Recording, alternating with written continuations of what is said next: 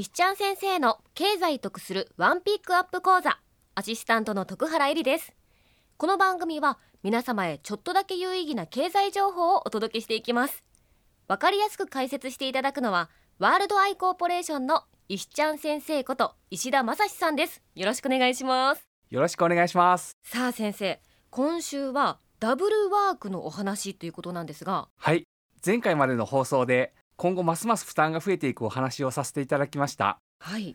今回からは将来に備えてどのように対策していくのがいいか考えてみたいと思います。そうですよね。気になっている方も多いと思います。はい。負担が増える将来に備える方法。それは今よりも収入を増やすか支出を減らすか資産を作るかになります。うん。そうですよね。このところ収入を増やしていくためにダブルワークといって副業を持つことに興味を持っていらっしゃる方が増えています。はい。私の周りにもそういう方結構いらっしゃいますよ。はい。実はアメリカなどでは一人で複数の仕事を掛け持ちして働くというのはごく一般的なことなんですね。えー、そうなんですか。では日本ではどうなんでしょうか。はい。日本でも政府の働き方改革を受けて厚生労働省は副業兼業の促進に関するガイドラインを策定し副業を認める方向に動き出しました。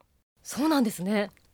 クラウドソーシングなどのインターネットで簡単に仕事を受注できるサービスも充実してきています。へえインターネットでそんなこともできるんですね。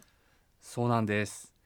クラウドソーシング大手のランサーズが発表した2018年のフリーランス実態調査では副業フリーランスの人口は744万人。うん。経済規模も8兆円近い規模になっていますえー、そんなになんですか？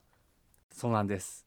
副業を容認している企業も出ていますが長時間労働や情報漏洩の問題などがあって本業に支障が出ないように注意が必要です。はいわかりました。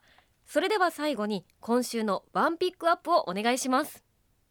負担が増えてくるこれからの時代副業を通じて収入を増やすことも有力な対策の一つです。マンション経営が好き大阪市北区のワールドアイコーポレーションはこだわりのサービスと人材であなたの不動産投資資産運営を全面サポート。詳しくはワールドアイで検索。石ちゃん先生今日はダブルワークのお話でしたが。はい。こういった副業を行う際には確定申告等の手続きが必要になってきます。うん。来週以降具体的なお話をしていきますね。はいお願いしますそれでは石ちゃん先生の経済得するワンピックアップ講座。また来週。週。